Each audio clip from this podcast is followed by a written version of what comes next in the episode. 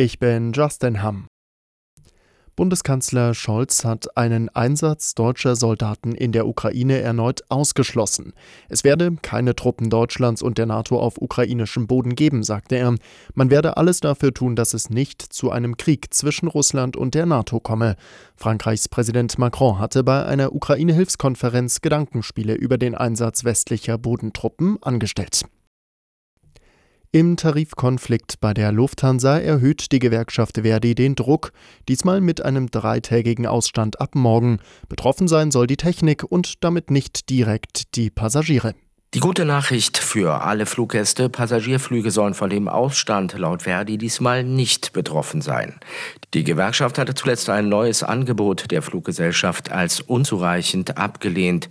Dieses hatte Lufthansa nach der jüngsten Warnstreikwelle mit hunderten Flugausfällen vorgelegt. Die Airline sprach von einem großen Schritt auf Verdi zu. Für die Gewerkschaft war er viel zu klein. Sie fordert weiter 12,5 Prozent, mindestens aber 500 Euro monatlich mehr.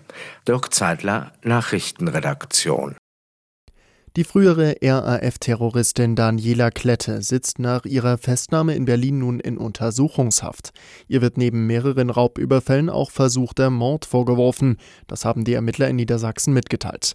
Auch ein Mann wurde festgenommen. Um wen es sich handelt, ist noch unklar. Seit Jahrzehnten wird auch nach den RAF-Terroristen Staub und Garwig gefahndet.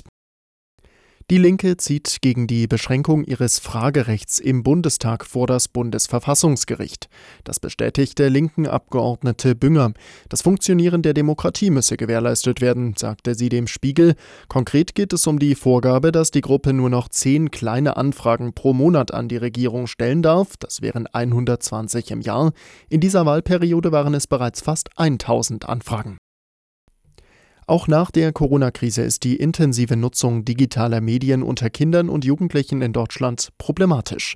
Zu diesem Schluss kommt eine Studie der Krankenkasse DAK und der Uniklinik Hamburg-Eppendorf. Demnach nutzen knapp ein Viertel der 10- bis 17-jährigen Social-Media-Dienste wie TikTok, Instagram oder WhatsApp riskant viel. Das seien dreimal so viele wie im Jahr 2019, also vor der Pandemie.